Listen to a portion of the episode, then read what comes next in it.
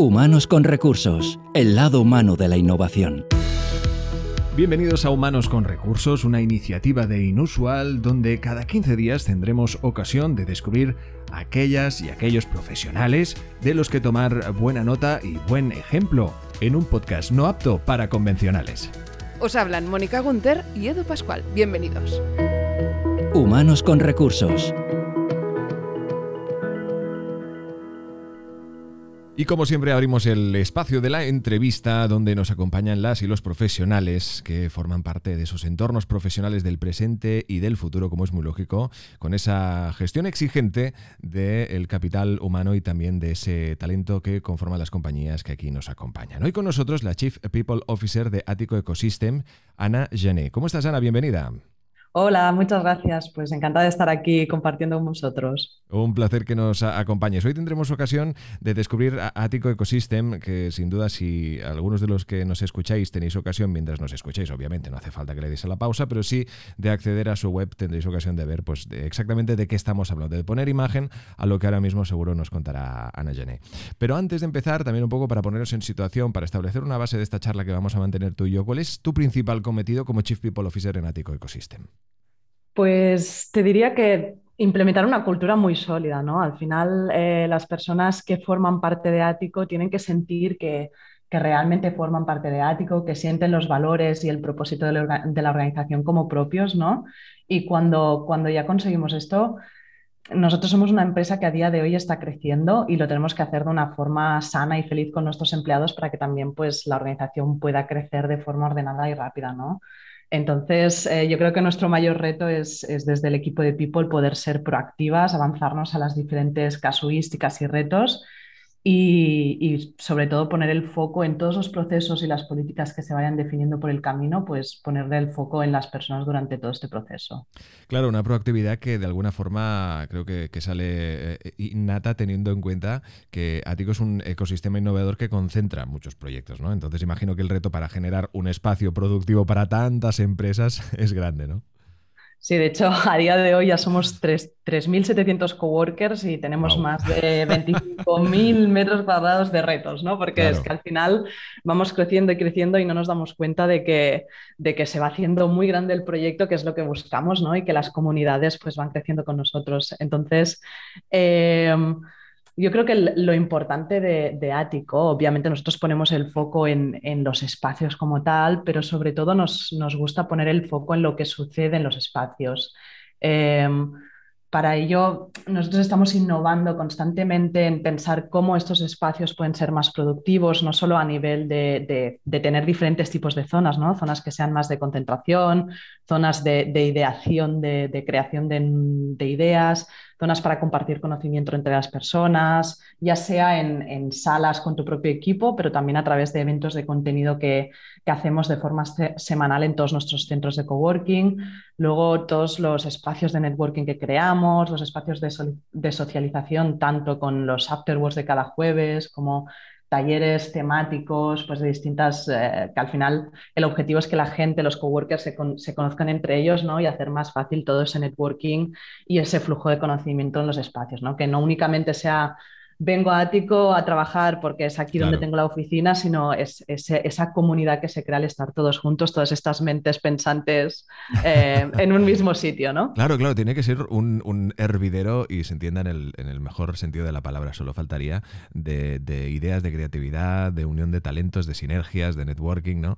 Y eso hace que evidentemente eh, Ático Ecosystem sea un, espacio, pues eh, yo creo que eh, próspero y que provoque ese tipo de situaciones, ¿no?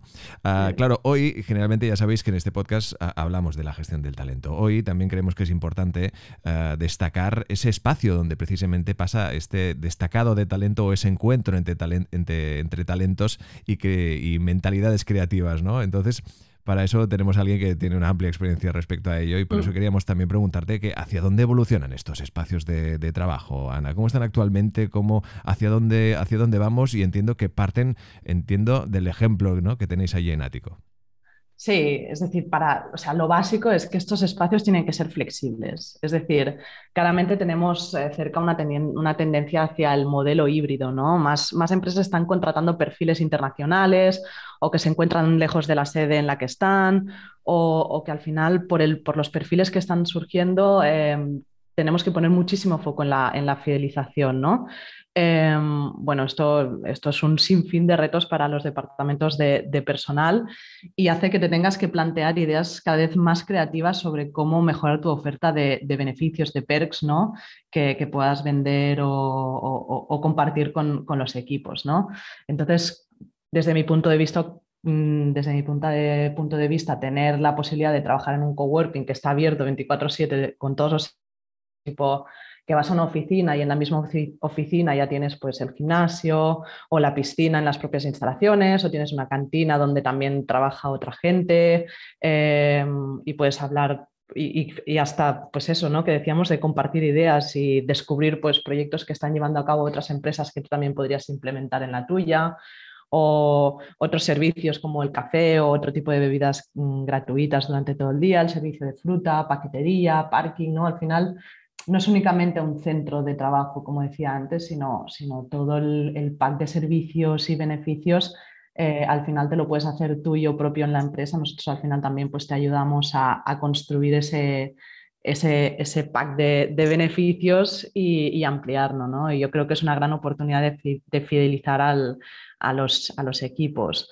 Em, y además ahora yo creo que hay muchas empresas que han pasado de tener pues, grandes oficinas eh, propias em, después de la pandemia a tener más de la mitad de la plantilla teletrabajando o en remoto, ¿no?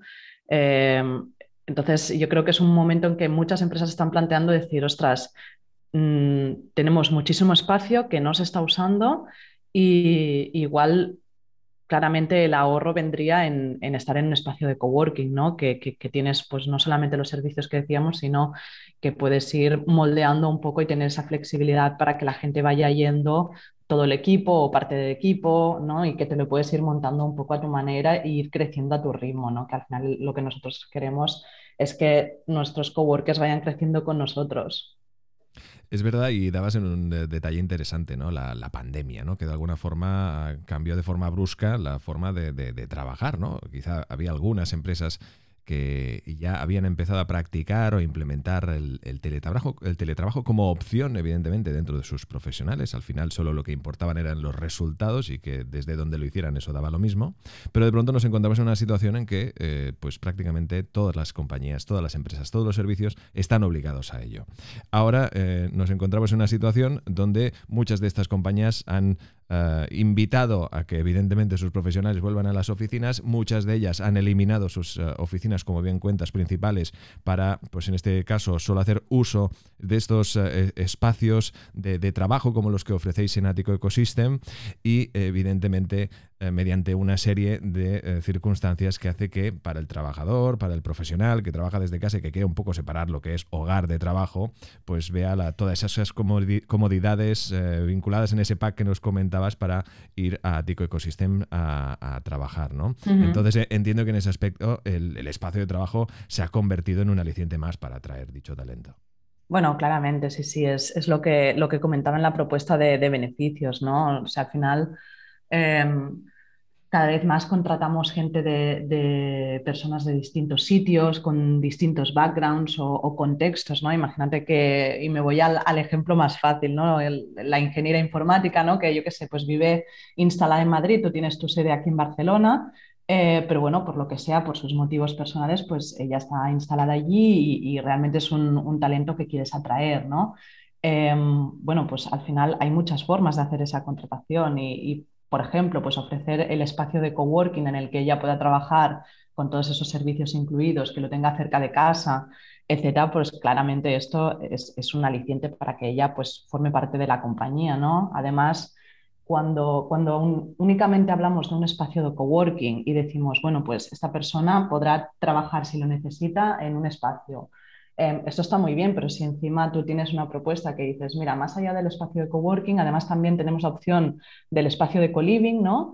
Y, esta persona, pues imagínate que viene un proyecto puntual donde tiene que estar tres meses en Barcelona y ella se tiene que relocalizar a esta ciudad, pues puede contar también con, los servicios de co-living que están totalmente enlazados con los de coworking, ¿no? Al final, para nosotros, lo que queremos hacer es, es, crear pues, una propuesta de valor global, ¿no? Con toda nuestra comunidad y, y atraer a distintos públicos, ¿no? tanto a las grandes empresas como a personas puntuales, nómadas digitales, etcétera. ¿no? Al final, la atracción del talento es, es, una parte muy pequeña de, todo lo que podemos hacer, pero sí que es cierto que, en las grandes compañías facilitan mucho el trabajo, ¿no? porque, porque, bueno, al final es un beneficio más que pueden añadir a la cartera. Exactamente, ¿no? Y en ese aspecto también el hecho de eh, generar esa opción incluso eh, híbrida, ¿no? De, eh, trabajar o teletrabajar, pero que siempre y cuando, evidentemente, pues los proyectos salgan y el trabajo salga hacia adelante. Al final las, compañías lo que quieren son trabajadores felices, que adaptativos, ¿no? Y que ellos, pues, de alguna manera no, no, no, les afecte la productividad, sino todo lo contrario, les ayude, ¿no? Em, hablemos ahora de vuestro equipo, porque evidentemente, como tú decías, ¿no? Estamos hablando de una cantidad descomunal de profesionales que pasan por vuestros espacios. Eh, ¿Qué equipo o cómo es el equipo de Ático Ecosystem? ¿Qué perfiles requerís y qué hacen posible vuestro trabajo día a día? Pues la verdad es que, em, mira, justo el otro día estaba en una, charla de estas que hacemos, ¿no? Y, bueno, comentando con, con, unas compañías que vinieron de fuera de Ático, eh, nos dijeron, y, pero vosotros sois de People de Ático, ¿no? Decíamos, sí, sí, eh, pero entonces tenéis personas, y dices, claro, somos espacios de coworking, pero tenemos personas gestionando esos espacios de coworking, ¿no? Entonces, em, dentro de lo que es nuestro, nuestro equipo de Ático, nosotros tenemos perfiles pues em, bastante comunes como tendrían cualquier empresa, como obviamente un equipo de marketing, un equipo de ventas, administración, em, people. Eh, y luego tenemos como cosas un poquillo más especializadas, ¿no? Por ejemplo, tenemos el, equipo de arquitectura, interiorismo y mantenimiento, ¿vale? Eh, luego tenemos un equipo de innovación y desarrollo que tiene que ver con toda la parte de, de, bueno, de nuevos hubs, de nuevos proyectos, de toda esa parte de, de eventos, de cómo construimos una comunidad estratégica. Em, y también luego, claro, tenemos toda la parte de lo que nosotros le llamamos el equipo de comunidad. Son todo ese personal eh, que tiene bastante background en, hospitality y tal, que están en los distintos edificios, ¿no? Em, dentro de cada uno de los edificios tenemos una persona que es el, el coworking manager, que es el, que ya, que el referente para todos los coworkers. Eh, luego tenemos la persona de eventos con el único foco prácticamente en, crear esa comunidad y ese sentimiento de, pertenencia y de crear toda esa, esa familia ¿no? que, hablábamos antes. Y luego tenemos la figura del Community Builder Front Desk, que también es un apoyo para, para las otras dos personas, más la persona que está en la cantina, ¿no? que, que son otro de los servicios que comentaba anteriormente. Eh, pero bueno, al final nos gusta decir que todos somos community builders porque al final nosotros compartimos espacios con, con nuestros, bueno, con los coworkers y por lo tanto todos formamos parte de esa, de esa comunidad. Y yo creo que con el tiempo mm, cada vez vamos a ir incorporando pues, perfiles más específicos ¿no? a medida que van surgiendo pues, proyectos puntuales ¿no? y, que, y que nos hagan crecer.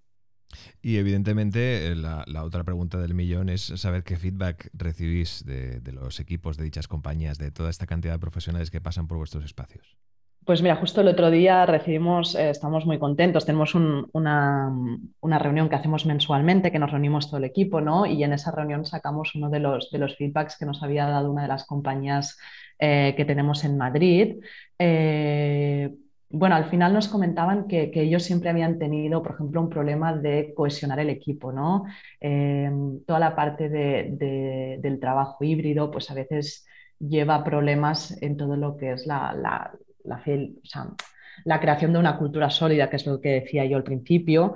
Y, bueno, al final que todas las personas sientan los valores de la misma forma y, crear toda esa unión, ¿no? Entonces, em, esa empresa nos comentaba que los trabajadores y trabajadoras, al estar en nuestros espacios, pues em, habían sentido tanto los eventos que organizábamos desde Ático, em, que realmente les ayudan a cohesionar su propio equipo. ¿no? Por ejemplo, los jueves que tenemos el After Work, se ve que de forma como espontánea, todas las personas de, esa compañía, pues siempre venían los jueves sin que se hubiese creado ninguna política ni nada por el estilo, ¿no? Era simplemente la voluntad de las personas por aprovechamos y el jueves pues venimos todos y creamos ese espacio en el que estamos juntos y, vieron de una manera pues muy positiva esa presencialidad, pero de forma voluntaria, ¿no? Con lo cual yo creo que el feedback es, bastante diferente en, cada caso, ¿no? Porque tenemos empresas de muchos tipos, pero, pero yo, creo, yo creo que es eso, que, que, lo ven como una apuesta clara a la fidelización, pero en muchos sentidos. En este caso era, era un caso de cohesión de equipos. Pero bueno, hay, hay un poco de todos. También Em, nos comentan que facilitamos bastante la vida a los y las office managers, ¿no? porque al final em, los distintos servicios que nosotros también ofrecemos a los coworkers, al final lo que hace es sacar parte del trabajo que tienen, que tienen estas personas y pueden enfocarse en otras cosas más estratégicas. La verdad es que, hombre, oírte hablar y evidentemente con eh, todo lo que nos has llegado a contar, la verdad es que ya no es solo un reto tener a tantísimas personas eh, pues que de alguna forma se sientan felices, cómodas, evidentemente, en un espacio donde pasan tantísimas cosas, ya no solo en sus propias responsabilidades, sino con las que pueden llegar a confluir con otros proyectos, con otros perfiles de profesionales. Por lo tanto, entiendo que, pues como es muy lógico, vivir la, eh, eh, la experiencia de Ático Ecosystem sin duda marca la diferencia seguro que para todos aquellos profesionales que, que forman parte y que evidentemente pues pasan día a día por vuestros espacios de trabajo. Hoy hemos tenido ocasión de descubrir ya no solo este espacio, sino también el enorme reto y trabajo que lleva a cabo uh, Ana Jané, nuestra invitada de hoy, Chief People Officer en Atico Ecosystems. Muchísimas gracias, Ana, por acompañarnos. A vosotros. El apunte inusual con Pera Rosales.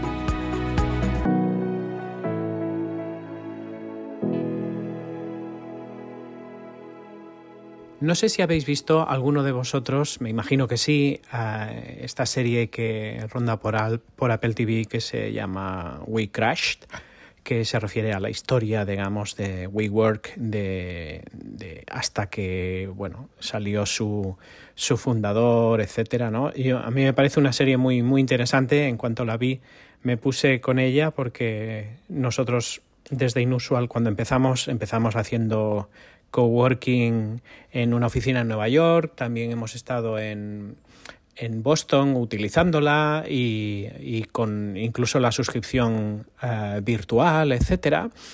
Y verla, ver la serie y, ver lo que había por dentro, eh, pues de alguna manera haya más o menos ficción, eh, pues te, te imaginas una muy buena tendencia con una empresa o un proyecto muy mal gestionado. ¿Y por qué empiezo así? Pues porque Ático es justamente lo contrario, para mí. y con todos los respetos a, WeWork, que, que, entiendo que han hecho los deberes y que están intentando volver a remontar la empresa. Ya nunca va a ser lo mismo que era antes, pero bueno, entiendo que aquí en España también están y están en todas partes. y ahora con un nuevo plan y una nueva estrategia, ¿no? Pero, pero mm, he querido empezar con, esa referencia porque al, escuchar a Ana eh, y, percibir de alguna manera esa, ese compromiso y esa pasión con la que explica cómo funciona Ático y todo el ecosistema, etcétera, pues bueno, da gusto, ¿no? Y da, ganas después de, abrir una oficina o un espacio, un hot seat o un espacio fijo allí, ¿no? Con lo cual, pues bueno, espero que a ti también te haya ocurrido. Yo creo que es una, una tendencia inexorable. Eh, los espacios cada vez son más flexibles, igual que el trabajo. De hecho, el trabajo ya no es un lugar. Eh, afortunadamente, el trabajo es eso, trabajo, una actividad que se puede hacer desde muchos sitios. Obviamente hay algunos trabajos que requieren que estés en el puesto de trabajo y hay otros muchos que no. Yo diría que es la mayoría hoy en día que no, no dependen del, del sitio en el que estés. Así que bueno, me ha encantado un poco esta perspectiva de que lo importante no son los espacios, sino lo que sucede en ellos y he disfrutado mucho con la entrevista. Así que muchísimas gracias y seguimos.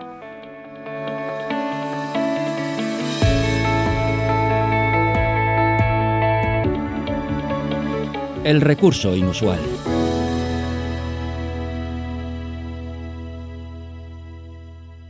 Sabéis bien que cuando llega el eh, punto final de este podcast, antes de despedirnos de vosotros y recordaros que evidentemente nos sigáis en las plataformas de, podcast, sobre todo muy presentes en Spotify de Humanos con Recursos y que os suscribáis, damos la bienvenida a Mónica Gunter y sus recursos inusuales. ¿Cómo estás, Mónica? Pues mira, hoy vengo con, con mi sentimiento maternal, digamos, así como a flor de piel. Ah, bueno, eso está sí, muy bien. sí, claro, hoy voy a sacar la mami que llevo dentro, ¿te los- parece? eh, claro, creo que tiene que ver con los líderes del mañana, ¿puede ser? Exactamente. Ah, ¿Por qué. Sí, porque el, el liderazgo em, es algo que se puede enseñar y se puede enseñar también a los niños, que Claro. quizás es algo que no se tiene muy en cuenta. ¿no? Hay niños que ya de por sí, eh, de forma innata, son más líderes que otros. Eso en el colegio creo que lo vivimos todos, ¿no? Sí. Teníamos compañeros que eran eh, más líderes y, y otros que, que, bueno, eran más em, Claro. seguidores, Ah, digamos. Por aquel ¿no? entonces lo, lo- lo interpretábamos co- co- con, iniciativa, ¿no? Con Claro. más iniciativa, con más empuje, ¿no? Sí, eh, luego se decía porque los que eran más populares o menos populares, ¿no? Sí. Depende de la edad de, de- de Claro. los niños. Bueno, pues Eso hoy, en Estados Unidos eras quarterback. exacto, exacto. Bueno, hoy lo que traigo, porque he encontrado un recurso que me ha parecido curioso y, y- y me ha apetecido compartir con todos vosotros, eh, que es un, un artículo de un blog, un blog que se llama Educapeques. educapeques.com, en el que hablan eh, precisamente de esto, de, cómo enseñar el liderazgo a los niños y proponen incluso dinámicas, juegos para hacer con ellos para que mm, fomenten esas habilidades eh, que, son necesarias en todo líder y en todo líder inusual que se precie. Igual podemos enseñar a ser líderes inusuales también a los pequeños de, de casa y a fomentar habilidades y rasgos como, eh, pues ya sabéis, el trabajo en equipo, por ejemplo, ¿no? que es algo muy importante.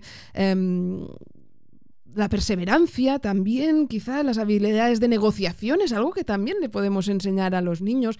Eh, fundamental enseñar a comunicarse a Eso es esos niños. Eso, eso es más que necesario en todos los aspectos. Es- es- Totalmente de acuerdo. Claro, para tener liderazgo, para establecer relaciones en un futuro, ¿no? Pues Ujú. saberse comunicar, tener recursos para, para comunicar el- de la mejor manera posible lo que piensan, eso va a influir y mucho Claro. en, esos, en esos niños. La enseñanza, la importancia de la del carácter, de- Claro. de, de enseñar y de demostrar que, que cada uno tiene su carácter y su manera de hacer las cosas em, y que es tan válida como la de cualquier otro. Em, es, un concepto interesante también que poner sobre la mesa a la hora de, educar a, los pequeños, ¿no? También habilidades en planificación de proyectos para evitar, pues, de, lo que hablamos ya en su día también aquí en este espacio, ¿no? De- del podcast, evitar la procrastinación, ¿no? Para eso hay que tener también un poco ciertos recursos de planificación que se pueden em, enseñar a los pequeños y alentar a la lectura, que sean mentes curiosas, que sean, em, bueno, que se, se desarrollen de forma intelectual Claro. también, ¿no? Pero como digo, lo que he encontrado eh, en este blog son algunos juegos que se pueden hacer con pequeños para fomentar las habilidades de liderazgo y si quieres, mira, comentamos uno de ellos, hay varios, Claro, ¿eh? pero los encontraréis si entráis en Educapeques, eh, pues encontraréis. Pero he encontrado uno que me ha parecido divertido para hacer con un grupo de niños y se llama, es un juego que se llama Las órdenes del líder. Es un juego que requiere atención y se juega en círculo. ¿eh? Hay que eh, situar a, a los jugadores. Podemos jugar también los mayores. No, no, aquí, por ¿eh? supuesto, es totalmente aplicable. Claro, situados en, en círculo, uno de los jugadores debe salir de la habitación en la que estemos y luego regresará. Mientras, ¿qué hacen los demás? Pues escogen a un líder del grupo. Uno será el líder y el juego consiste en que ese líder empieza a realizar movimientos con sus manos. Puede ser, pues no sé, eh, darse golpes en las rodillas, eh, peinarse, tocarse la cabeza, rascarse en la cara, no sé, aplaudir, lo que se le ocurra. Y de inmediato, los demás del círculo deben seguir imitar a ese líder, seguir lo que está haciendo. Eh, en todo momento deben permanecer todos en silencio. Aquí está la gracia, ¿eh? Solo mímico este, este juego. Solo se debe realizar los movimientos y copiar los movimientos que está realizando el líder. En este momento, el participante que se quedó fuera de la habitación debe regresar de nuevo y se ubica en el centro del círculo. Debe adivinar quién es el líder quién es el que está eh, liderando ese conjunto de movimientos que están haciendo todos a la vez Ostras, qué y interesante. que llevan un rato practicando, con lo cual en teoría deberían saber ya todos, ¿no? Bueno, si es un buen líder, deberá saber cómo movilizar al grupo para que haga los movimientos al mismo tiempo que los está haciendo él y em, que el jugador que está en el centro no identifique quién es el, líder así de forma muy fácil. ¿no?